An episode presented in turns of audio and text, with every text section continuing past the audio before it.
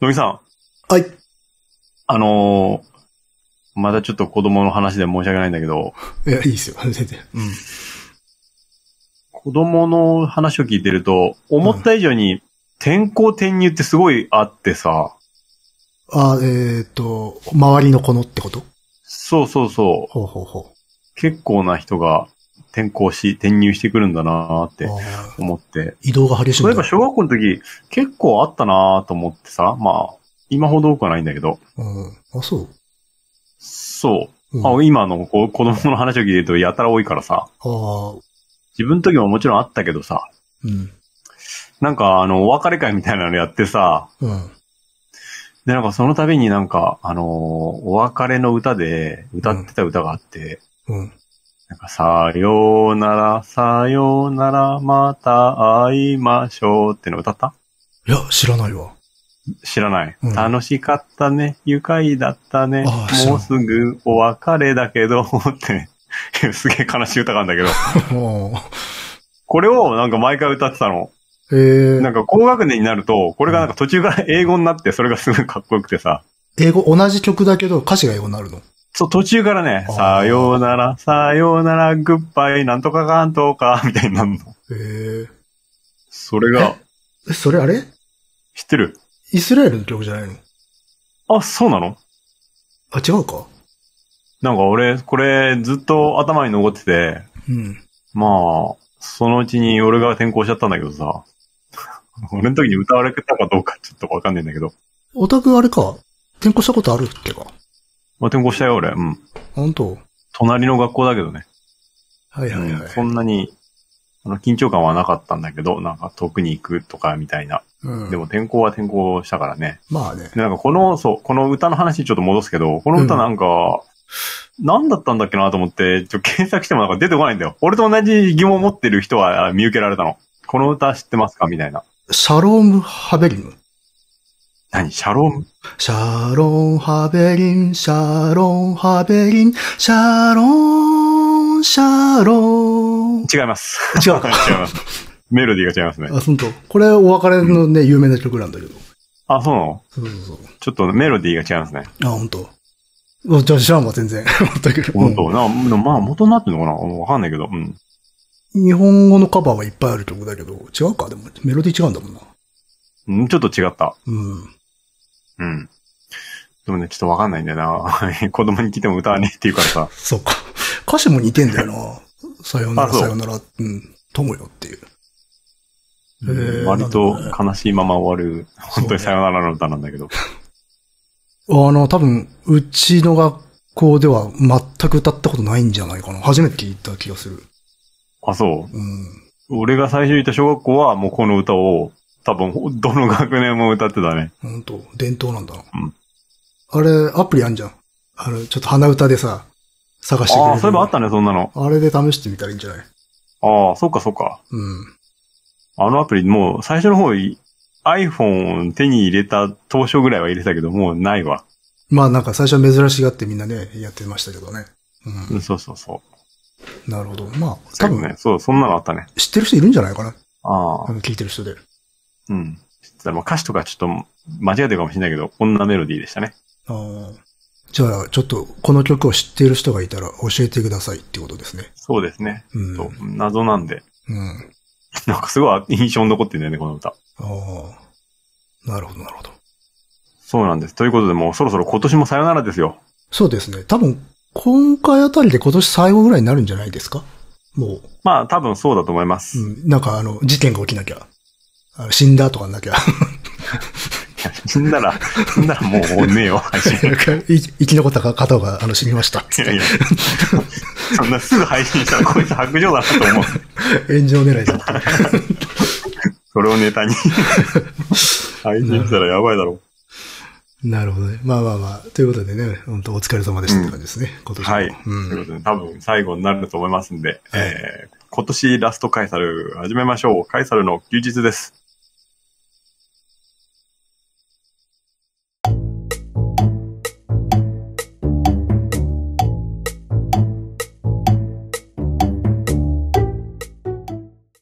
えーこの番組は私、画家ダニエルとクリエイターの乃木が、えーサイコロを振って3の目のお題に沿ったトークをしていくトーク番組です。ということで、えっ、と、前回はゴジラの、か？ん？あれ？前回何？ゴジラの感想じゃない？そうか。えっ、と、そのね、感想メールが届いております。うん。えーダニエル様、乃木様、えールルです。久しぶりのメールとなりますが、毎回楽しみに聞かせていただいております。ゴジラマイナスワンは、公開2週目に見に行っております。休みを取って平日に行ったのにガラガラでした。私の感想はダニエルさんの語っておられたものとほぼ同じです。ハッピーエンドに向かうご都合主義の筋書きを追った印象です。電報やら神殿のシートに見えるアルファベットやら分かりやすいヒントから予想される通りに話が進むので意外性がなく、そもそも主人公が大年まで20ミリ機関砲をぶっ放していたらこんな事件は起きなかったのかもと思ってしまうと気持ちが乗りません。米国でヒットしていることの方が私にとって意外で、この点は私の考えが浅かったと恥じるべきところでしょう。日本の戦前、戦中教育の影響などわからないだろうし、誰かが貧乏くじを引かなきゃならないというメンタリティは理解されないと思ったので、えー欧米で受けるとは思っていませんでした。むしろご都合主義の分かりやすい筋書きが良かったのでしょうか。この海外展開まで考慮して分かりやすく作ったのだとしたら、えー制作者には脱帽ですね。つぶらやのゴジラをなぞる必要はないのですが、早々にゴジラの姿を安売りしてしまうのも怖さを感じさせません。大魔神ぐらい小出しで良いと思うのです。東京の破壊はまずは夜の方が良かったと思います。映像的として混沌とした廃墟と対比されるような整然としたシーンも欲しかったと感じます。初代の教会のシーンのことを言っています。同僚は複数回見に行っており、だんだん良さが分かってくると言っていました。こちらの方がマジョリティなのかな？またの配信を楽しみにしております。ということです。久しぶりのメールありがとうございます。ありがとうございます。まあ、前回のゴジラですけれども。そう、ゴジラが確かに、あれですよね。最初に大戸島に登場した時は、あの時は、あの、なんか、X の方で、ちょっと野木君と、あの、やりとりがあったかもしれないけれども。そうそう聞いたんじゃないっていうご指摘をいそう。そうそうただきました。うん。あの時はまだ放射線受けてないから、聞いたんじゃないかっていう指摘があって、あ、なるほど、そうう、ん。確かにそうだなと思ったんですよね。そう。で、あの、昔のゴジラは、確かあの、ゴジラザウルスみたいなやつは、それで沈めて、あれかな、死骸を倒したのかな？倒して、うん。えーそれを海底に沈めて、放射線を食らって、ゴジラになるみたいな。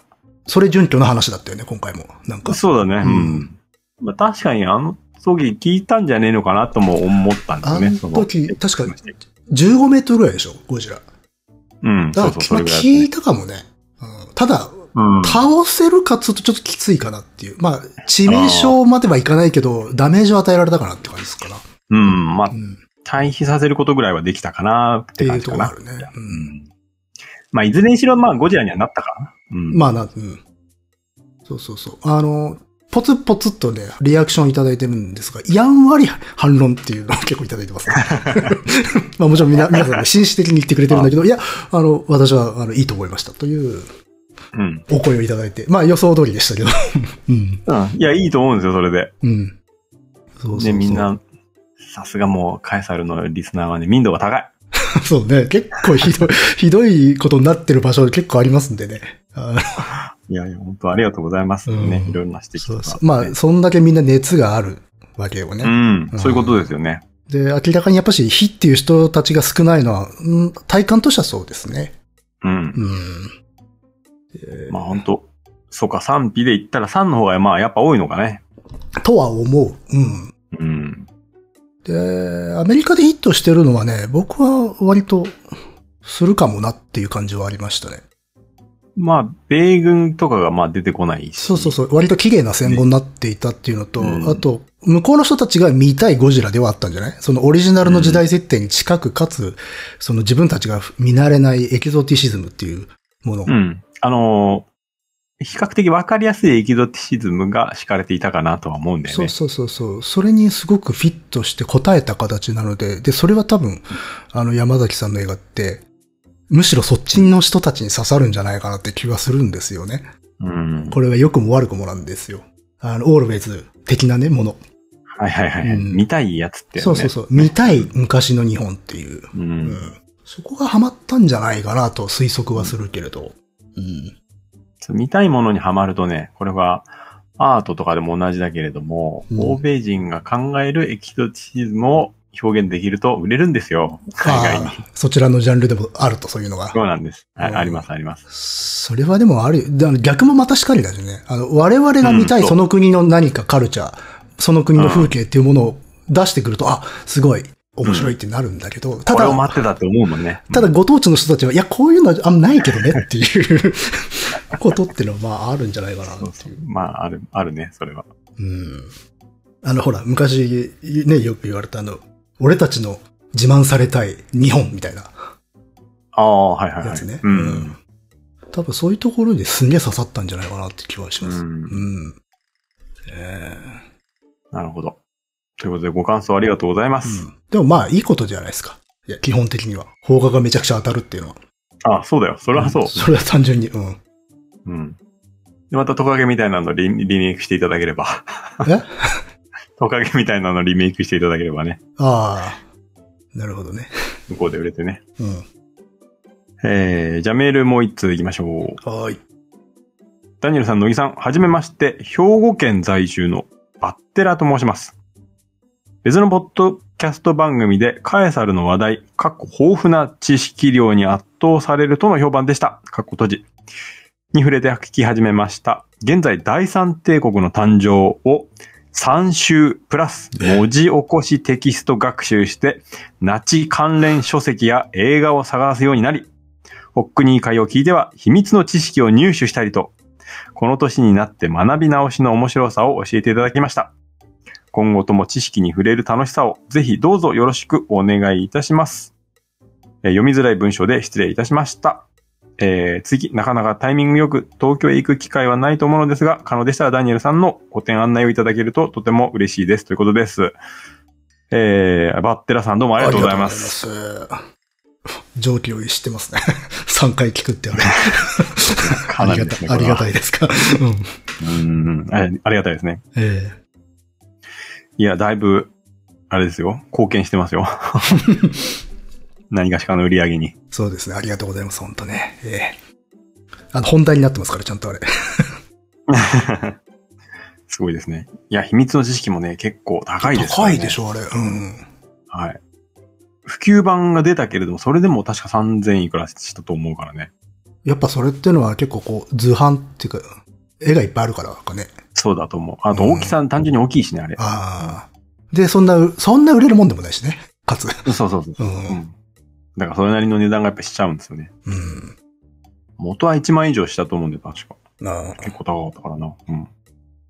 ということで、ありがとうございます。あこれからも頑張ります。うん。はい。どのポッドキャスト番組かというのは書いていないんですけれど紹介してくれた番組があるということで、あありがとうございます。わ、かりませんけれど。ありがとう。間接的にちょっえと、えちょっと、うんありがとうございますということで。風に乗って伝わればいいです。そうですね。そうですね。あと個展案内ですね。えーうんこれはあの、僕が個展を近々やりますよって時にインフォメーションを出すので、うん。その時になんか、来れるよって人がこう連絡をくれて、それで僕が送るという形なので、うん。またあの、展覧会が近くなったら、その時にまたなんかお知らせを、えーこの番組内ですると思いますので、うんその時にまた送っていただければそうですね。と思います。別になんか、特にこう、感想とかコメントじゃなくても、メールを送っていただければね。なんか、そうそうそうそう、うんこちらから DM をお送りして。うん。で、最初に1回は送るけれども、まあ、その後は、まあ、あの、適当にこう、本名わかると思うんで、その時点で、名前で調べていただければ、うん。うん。その後は、あの、情報は、お任せということになりますね。はい。はい、ということでメールは以上です。ありがとうございます。うんありがとうございます。あれですよね、こう、常連のね、人もありがたいけれど、新しい人が来るというのもまたいいですね。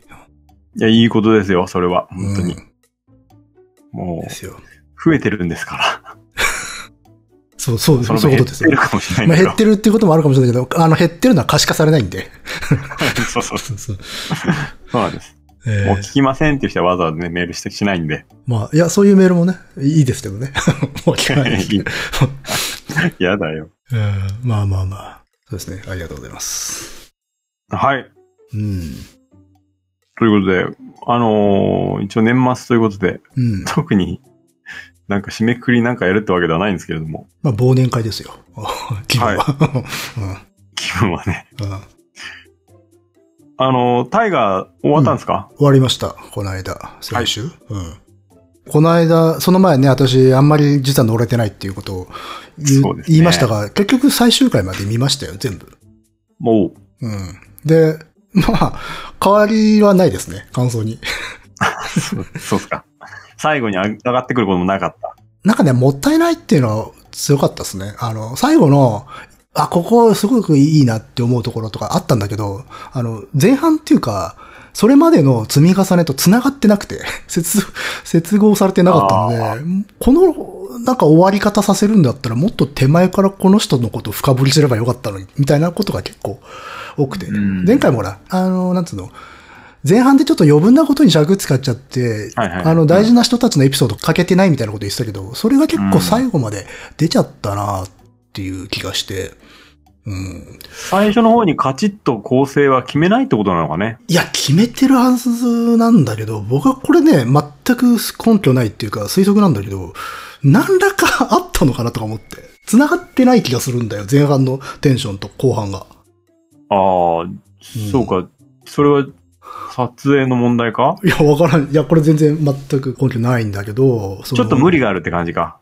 あの、ラストにここまでこの人たちのことをフューチャーするんだったら、もうちょっと手前から描くんじゃないって思うんだけど、だからいきなり後半に重要人物がドバッと出てきて、しかも前振りなし。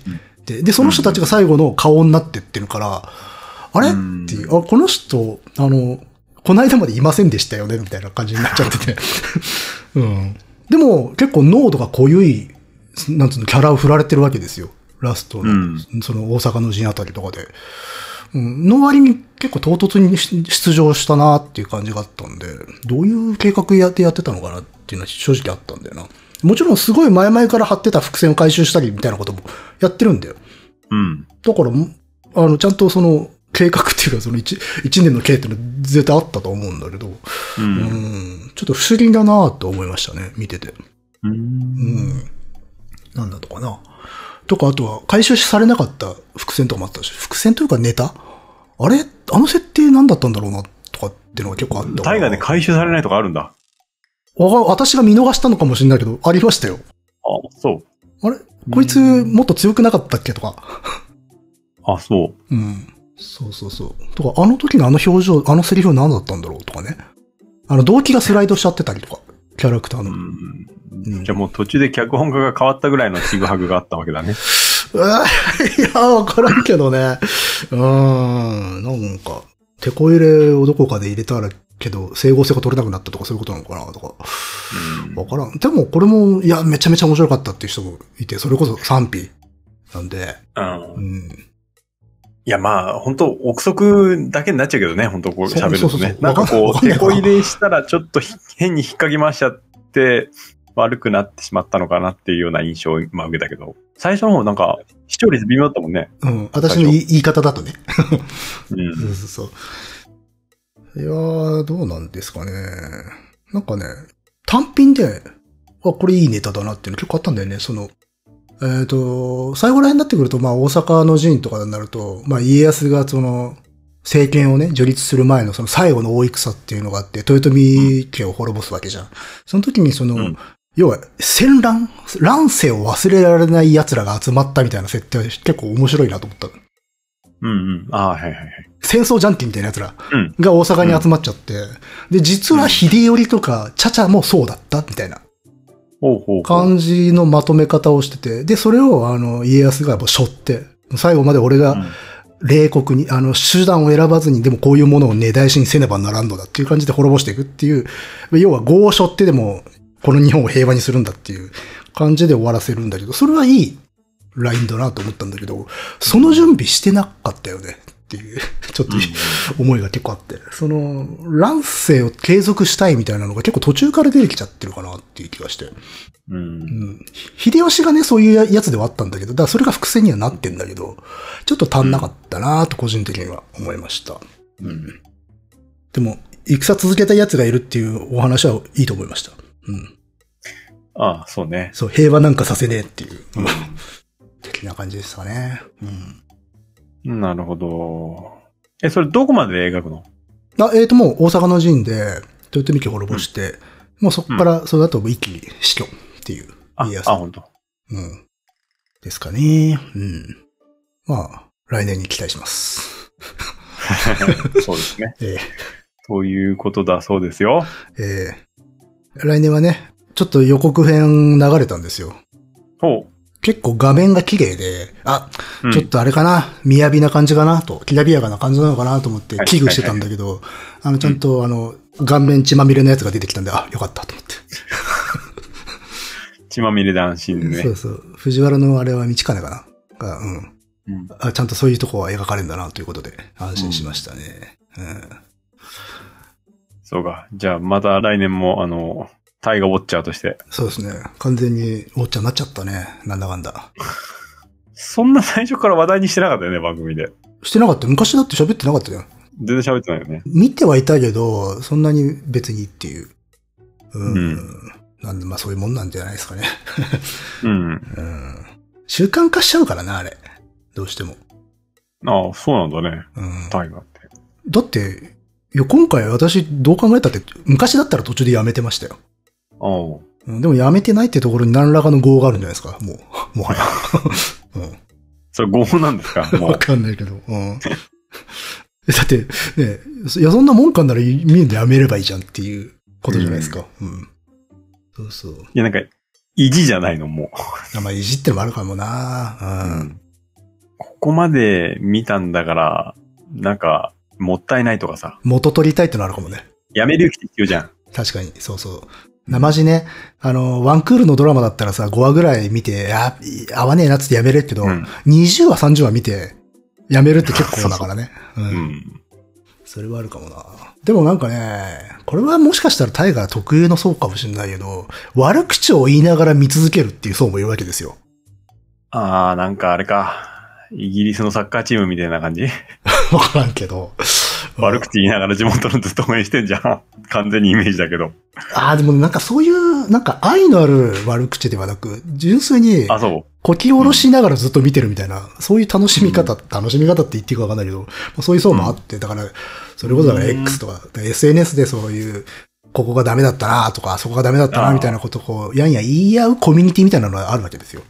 SNS ありきか。そうそうそうそう。でも、もちろんファンっていうか面白い人からすりゃ、そりゃすごい精神衛生上悪い場ではあるんだが、その人たちはその人たちで多分楽しんではいるんだろうなと思うんだよ。うん。だからこう、接触しないでね、あの、ゾーニングされてりゃいいんだろうけど、なかなかそうはいかねえんだろうなっていう。まあね。うん。そうそうそう。まあ私もどっちかって言ったら、その、文句を言いながら見てるわけだから、そっちの側なんだけれど、そうだよ。ただそれをずっと言い続けながら見るっていうのもどうかとは思いますがね。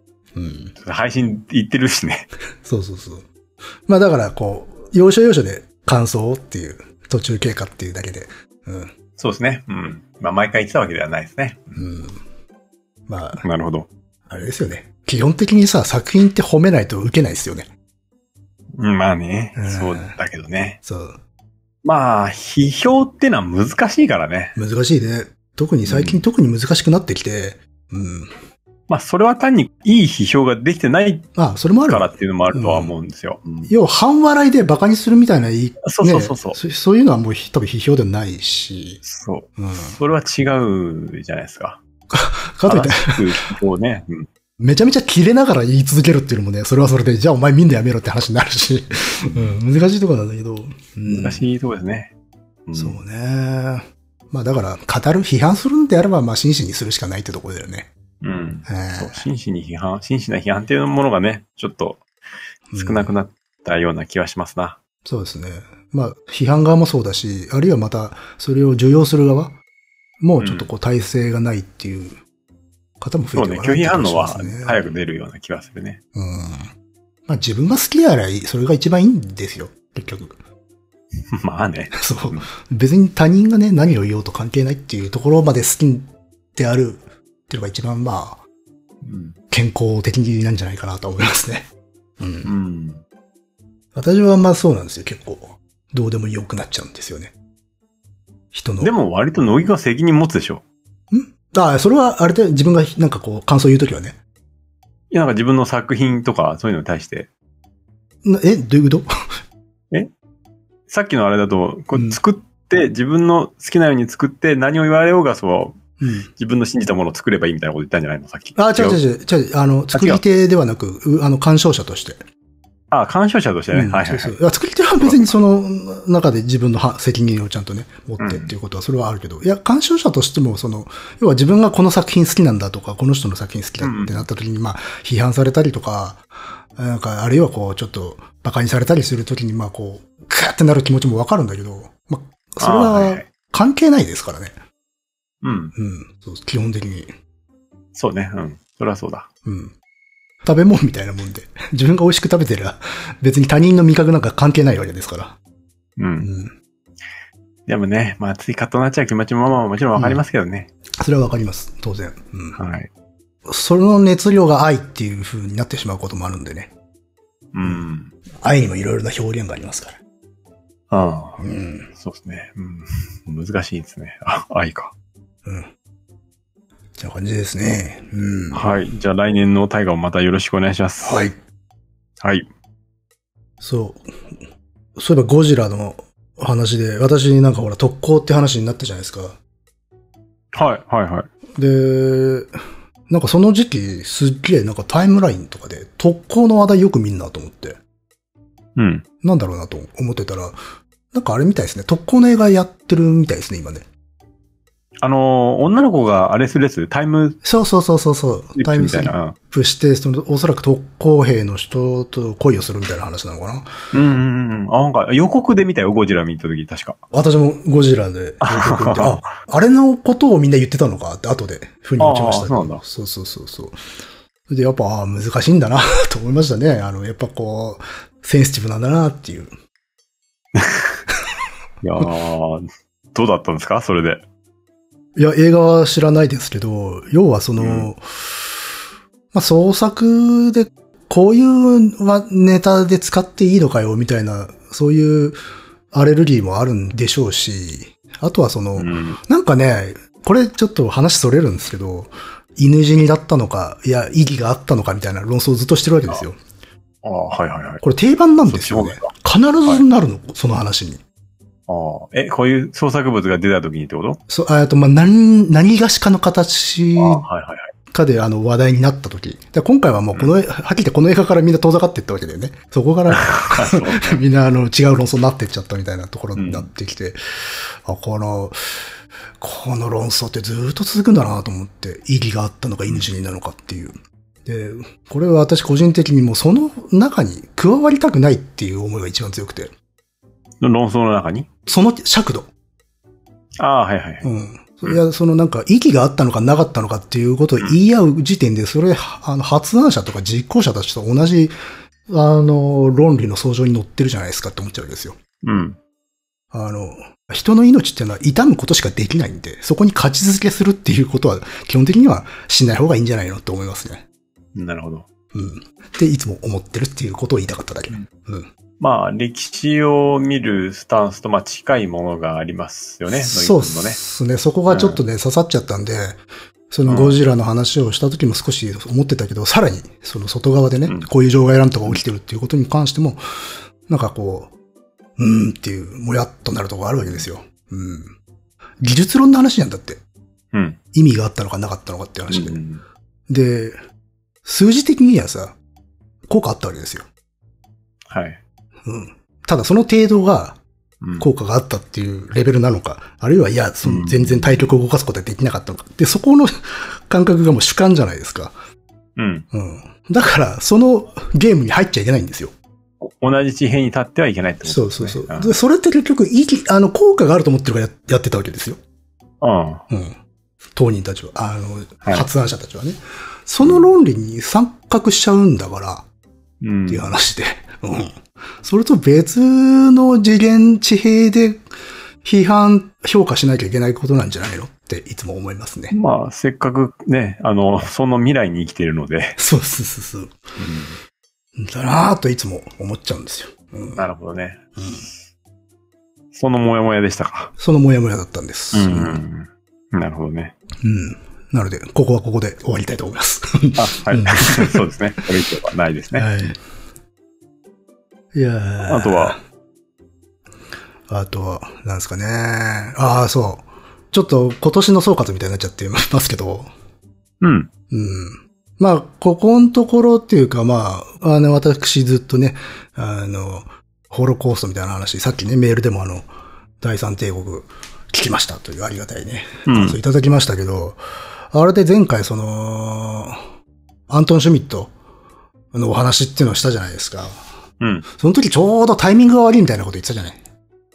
はいはいはい。うん。まあ、その、イイスラエルとね、パレパレスチナ、ガザ、あれがちょうど、ちょうど勃発したところでうん我々収録してたんで、で、その時に、これからちょっと世の中がすごい色分けされるので、まあ、今から話すようなことっていうのはどちらにも組みさないスタンスで喋っていかないとね、みたいなこと言ったんだけど、これ結構今思うとすごい、あの、誤解されんなと思って。ほう。思いまして。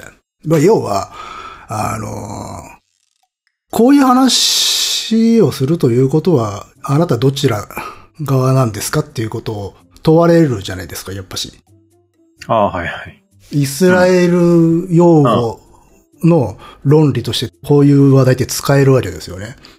うん。で、もう、あの、ダニエルさんが今すごい、あの、身構えて、お、めんどくせえ話し出したぞっていう感じになってますけど。違う違う違う。違うマイクの位置を動かしただけだよ。いや、そう、そういう時に、あの、ちょうどその時に、あニュースでそういうことになったんで、です、あの、うんまあ、SNS とかを見た時に、まあ、いわゆる新イスラエル側のね、言説っていうものがものすごい速さで、同時多発的に出たんですよ。うん。何らか申し合わせがあったんだかなんだか知らないですけど、あるいははい反射的なものなのか知らないんですけど、うんっていうことになったんで、そこに組みしたくないという気持ちでああいうこと言ってたわけですよ。うん。うん。うん。ああ、そうかそうか。うんで、実際そういう論理として使われるネタなんでね、これ。うん。でもまあ今となってくると、まあ、あの、イスラエル批判というものが今はね、大きいわけじゃないですか。どっちかというとそっちがね、うんやっぱかなり大きい気がまあしますわその、ガザを空爆するうん。婿というか、まあ、子供を含め、あの、そういう戦闘員ではない者たちに対する攻撃っていうことが行われて、っていう風になってきた。っていう状況で、うんまあ、ちょっと状況がね、変わってるんだけど、その時に、まあ、あの、やっぱし、このホロコーストの話題っていうものが、おかしな使われ方をしていってるわけですよね。おー。うん。はいはい。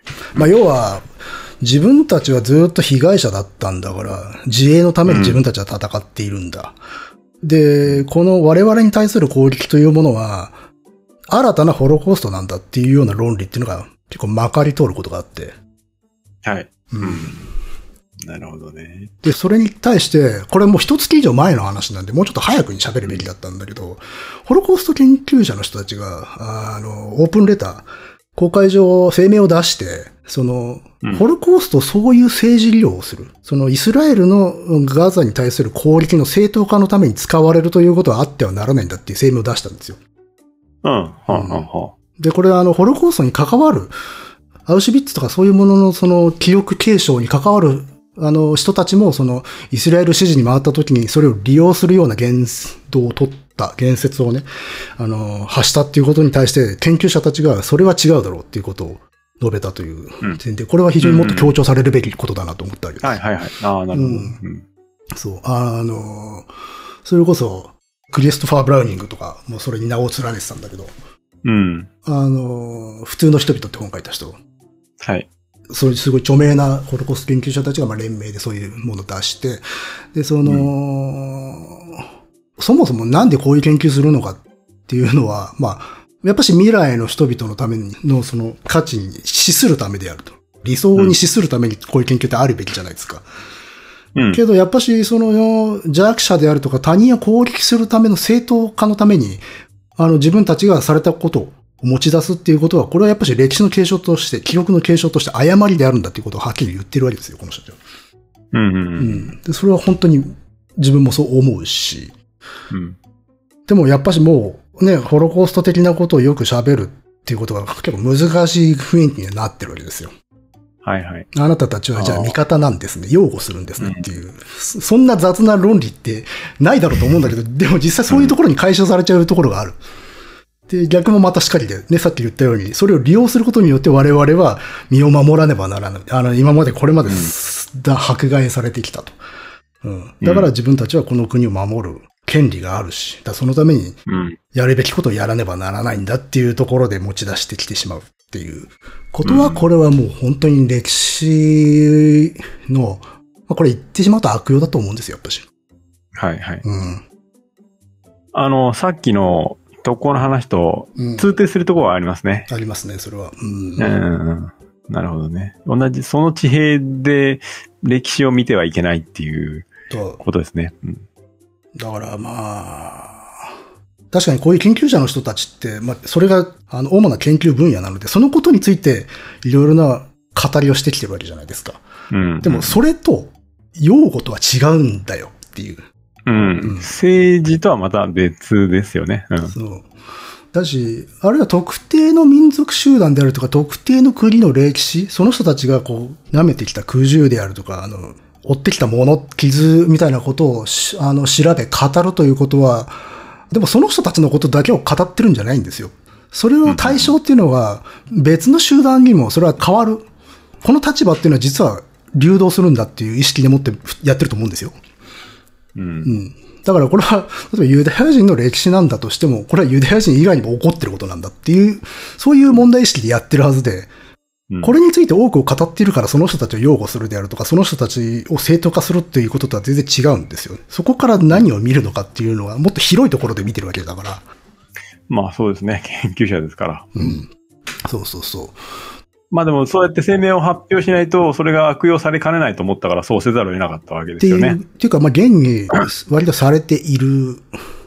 だからこのオープンレターでも書いてあるけれども、まあ、イスラエルの国連大使が、あの、総会の演説中に、あの、黄色い星をつけたとかね。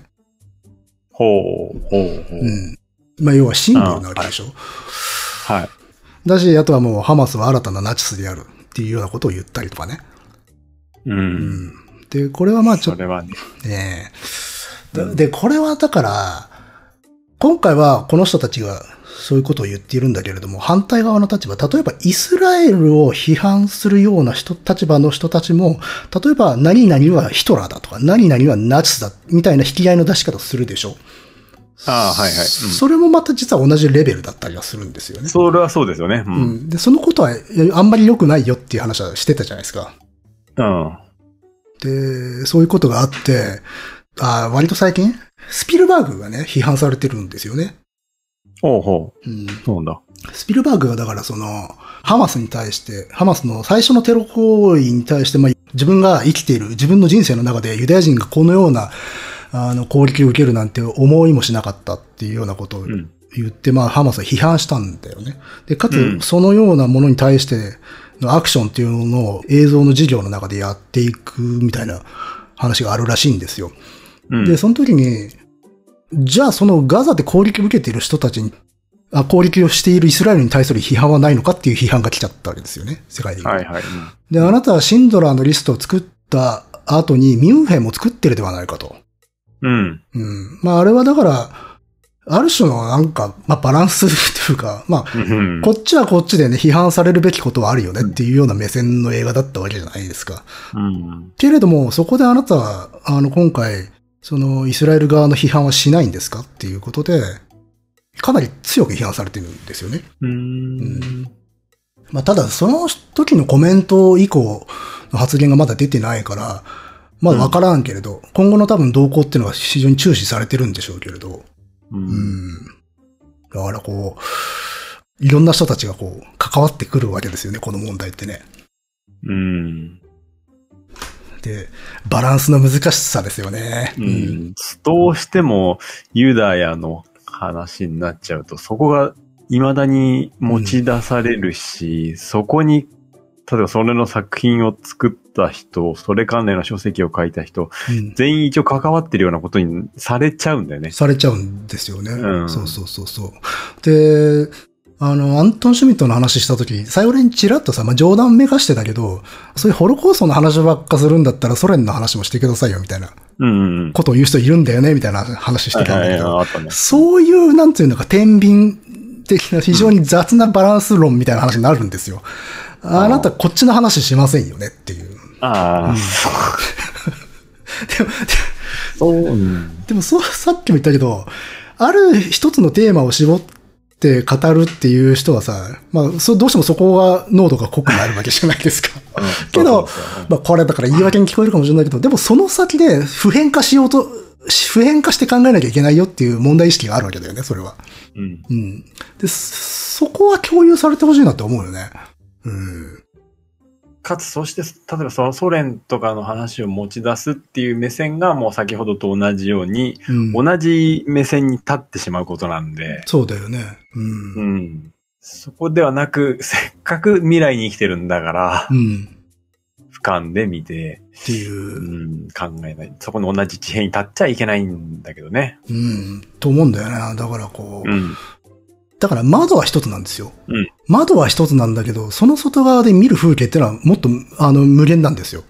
うん。普遍的な世界で。そのための語りっていうのがあるわけで。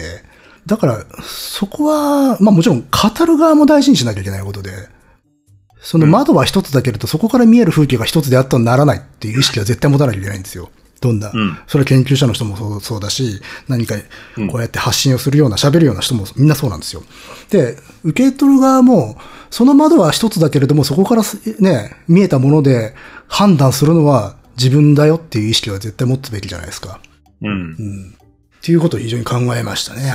うん。ぱしね、ほら、偏った話ばっかするじゃないですか、私は。みたいな人は。だからね、考えるんですよ、こだからそれを偏った話と取るかどうかっていう問題もありますよあ。りますね、そうそうそう。うんうん。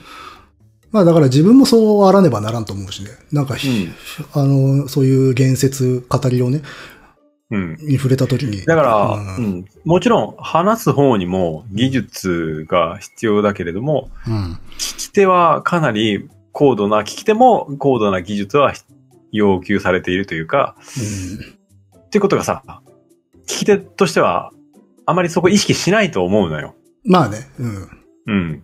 でそれでいいとは思うんだけど、うんうんそうそうそう。何も考えずにね。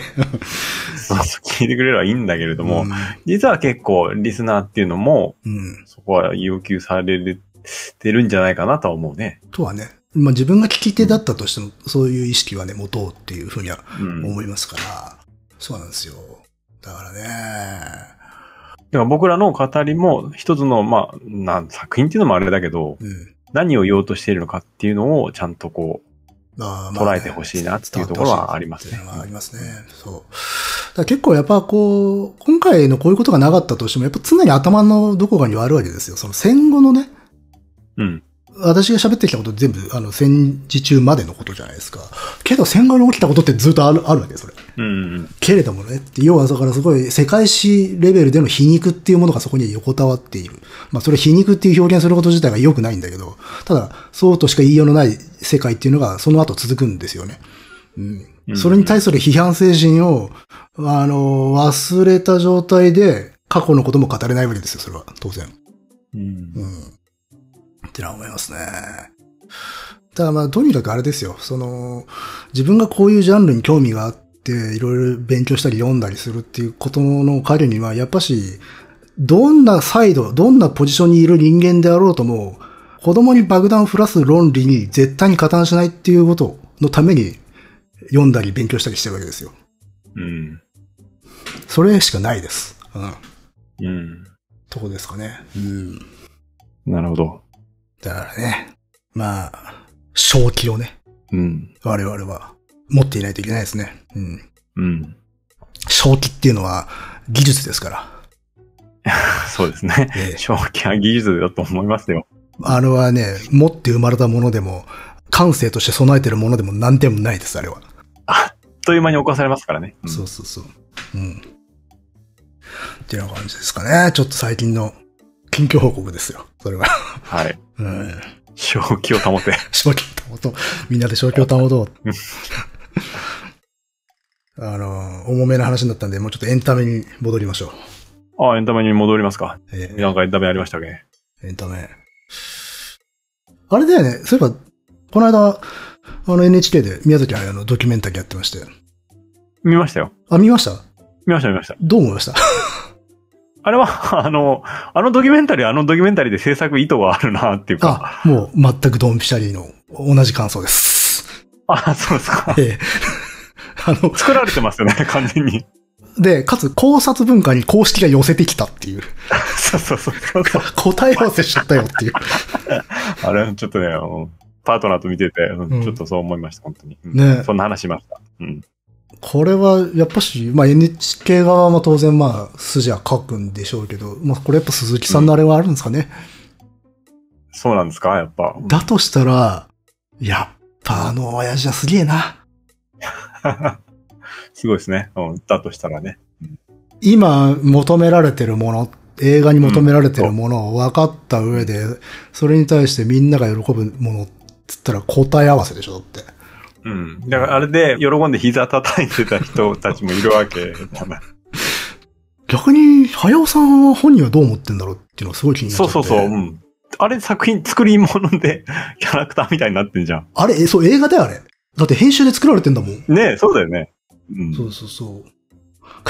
完全に、完全にもうあれじゃないですか、あの、パクさんとのこう、愛憎じゃないですそうか。そうそうそう。うんなんかちょっと照れるぐらいのね、届きたい、届かないみたいなさ。で、秘められた物語だったなら、それは驚きを持って迎えられるかもしれないけれど、あの図式って昔から語られてきたことじゃん。ある種そうですよ。うん要は、うんなんていうか、多くの人たちが語ることによって定説化してったものに対して公式がお墨付き与えたってことでしょ、あれ。っうん。そういうことです。ていうんで、おこれはすごいなこの、誰が筋を書いてるのか知らんが、って思って。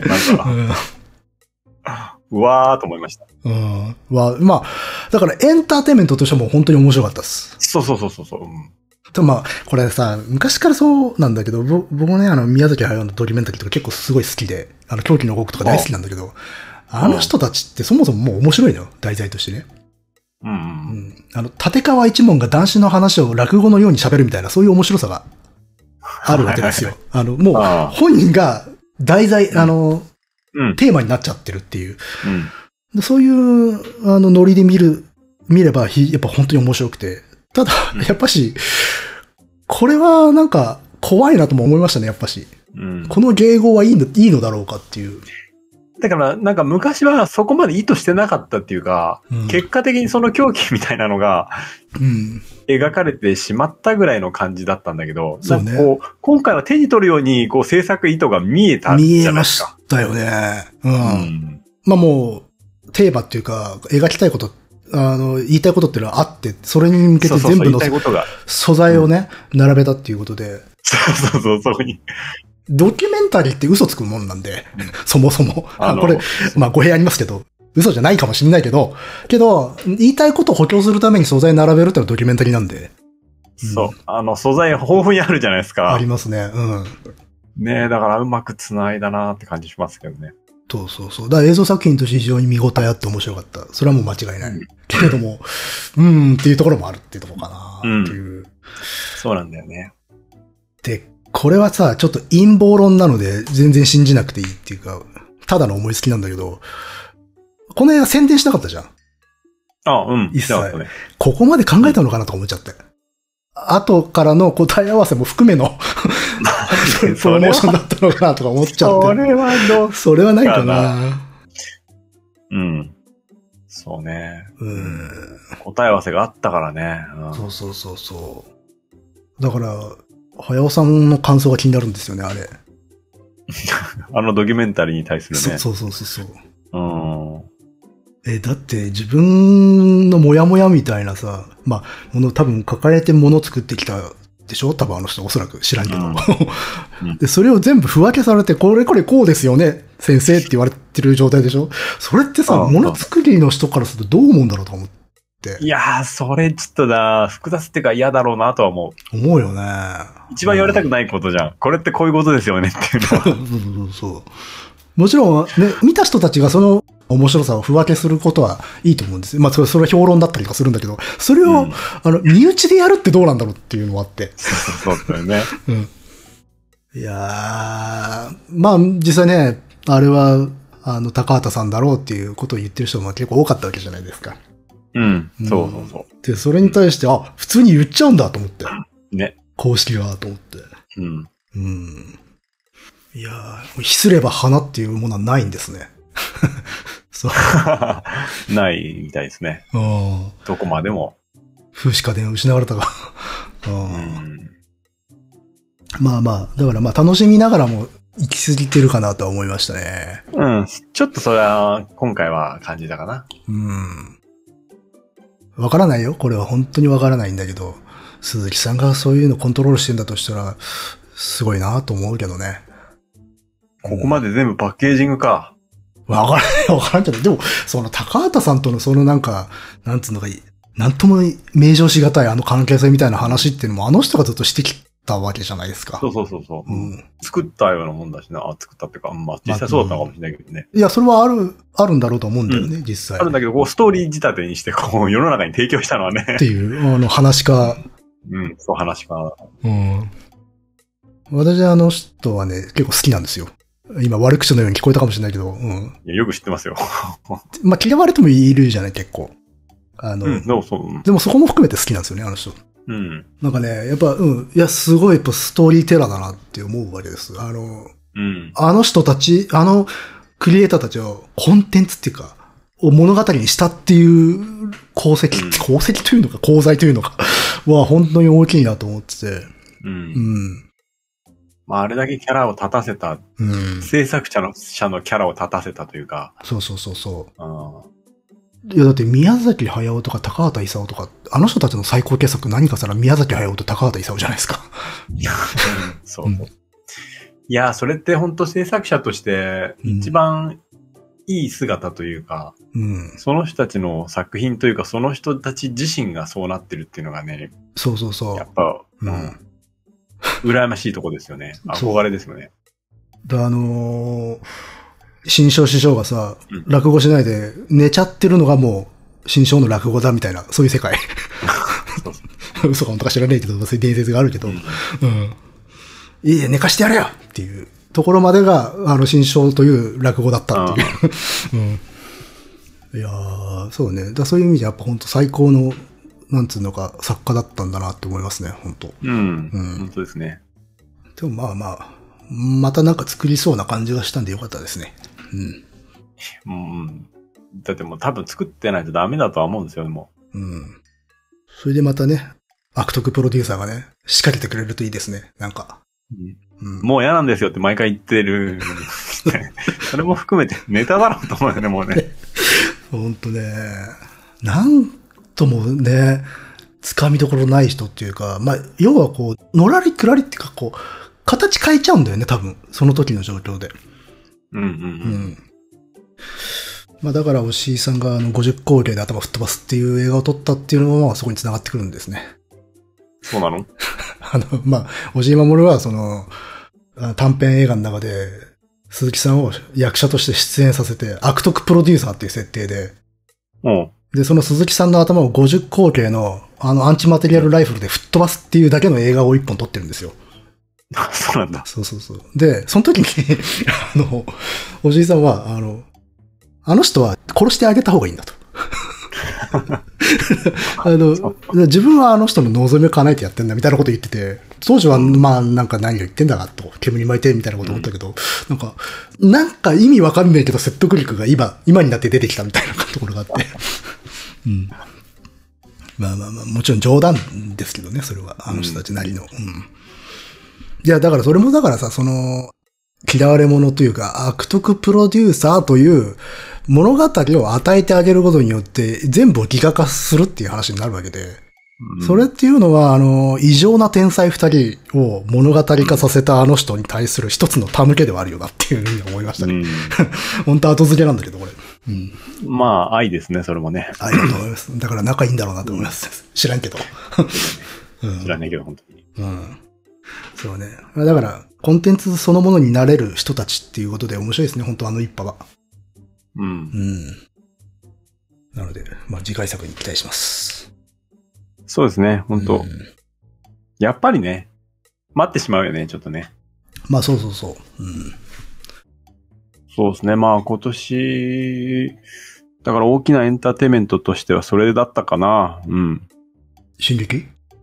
え、いや、進撃は、あれだけど。いや、そう、だって明らかにそうじゃないですか。あ あなた。僕はねううんん。え、だから世の中的にほら、なんか、うん。君たちはどう生きるかとかね。うん。来年はなんかあったっけか。楽しみなものは。あーあ、あとあれですかね。ちょっとまたネタが戻るような感じがして申し訳ないんだけど、あのーオッペンハイマーがね、ようやく上映が決まりましたね。ああ、そうなの？そうそう、もう、多分されないのかなとか思ってたんだけど、うん。一応来年されるみたいですよ。あ、本当ですか。うん。まあ、それは良かったですよ。あれ、前々から見たかったんで。うんうんうん。うん。じゃあ見に行きますか。そうですね。いや、あの、普通に恥ずかしいじゃないですか。公開されなかったら。日本人として恥ずかしいじゃないですか。まあまあ、そうですよね。うん見たくないものが見ないっていうのってすごい恥ずかしいですからね。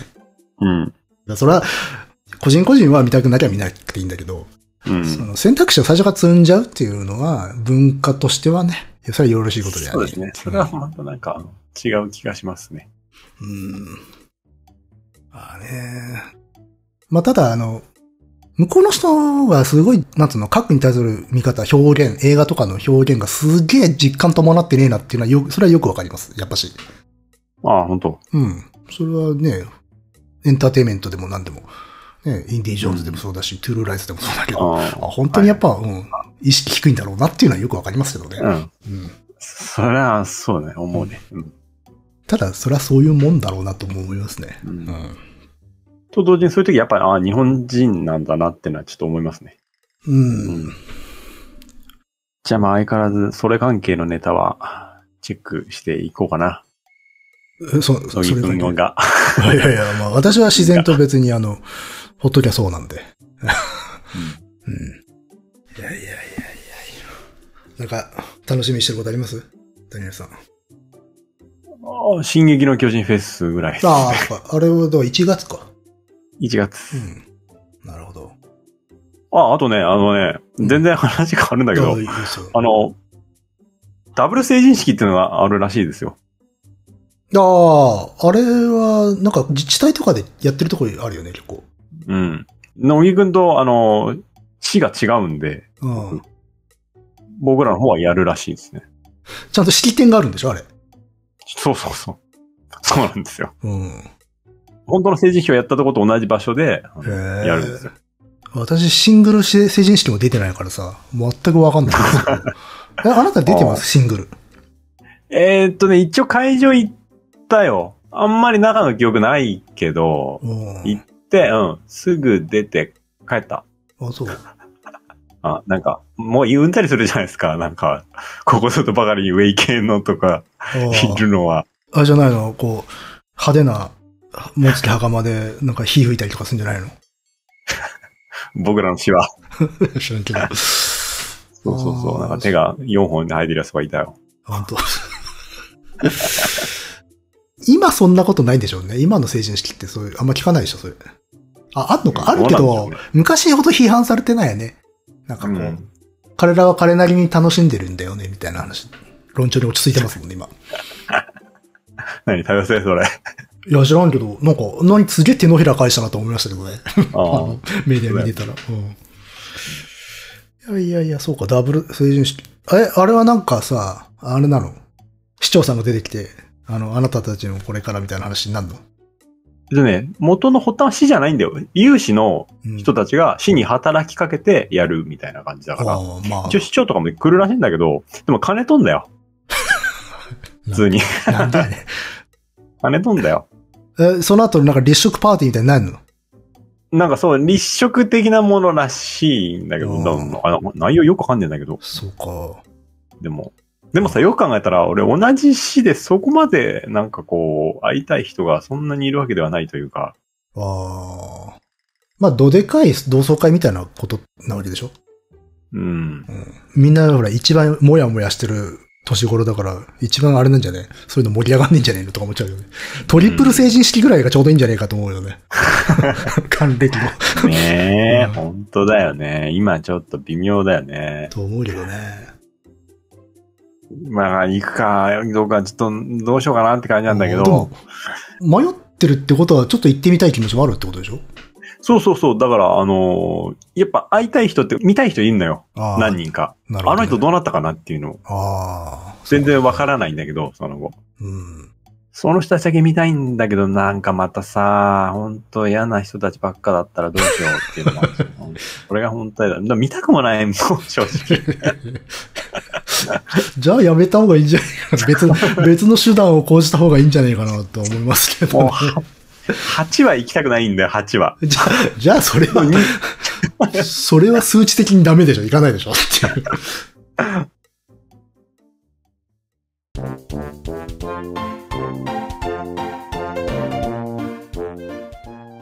そう、忘年会もありますから、いろいろ。俺、ノー忘年会だからね。お素晴らしいじゃないですか。うん。僕は本当もう、大晦日の日に、えー、パートナーと、今年もお疲れ様でしたって言って、一杯飲むぐらいですね。それが最高じゃないですか。それがもう本当一番いいです、俺が。それが一番いいんですよ。本当に。一番いい。うん。紅白なんか見ながらね。お疲れ様って一番言うべき相手って、ね、一緒にはい戦ってる人じゃないですか、やっぱ。そうそうそうそう、ううん一緒に戦ってる人ですよ。うん今日はでも忘年会ですよ、私は。この収録が。これが、うん。私だって酒飲んでもんさっきほら。そうですね。野木くん飲んでますね。俺もお水飲んでますけどね、僕。そだからこの温度差がすごいっていう。あそうそう私結構飲んでますからね、収録中ね。あの、あの、野木くんは結構飲んでますよ。結構飲んでるんですよよく。うん。んそうそうそう。すごいですね。僕、もうすぐ頭痛くなっちゃうんで。ああ。まあそれは全然無理なさらずっていう。うん。えーね。皆さんも忘年会シーズンということで、あの、飲まれないように気をつけてうん。お過ごしください。はい。ということで、今年はもう最後かなと思いますので、どっちかが死ななければ最後です。そうですね。うん。来年やるってことは、来年も生きてたよってことになりますありね。ますから、うん。まあ、そうですね。なので、まあ、良いお年をってとこですかね。そうですね。うん。じゃあ今年もあの、ありがとうございました。ありがとうございました。はい。来年もまたよろしくお願いします。お願いします。えー、番組へのご意見ご感想は dice.caesar.gmail.com dice.caesar.gmail.com までお願いします。お願いします。まあ、いいか。間違ってたら間違ってたらいいよ。あまあまあ、うん ということで、はいまた来年。はい、来年。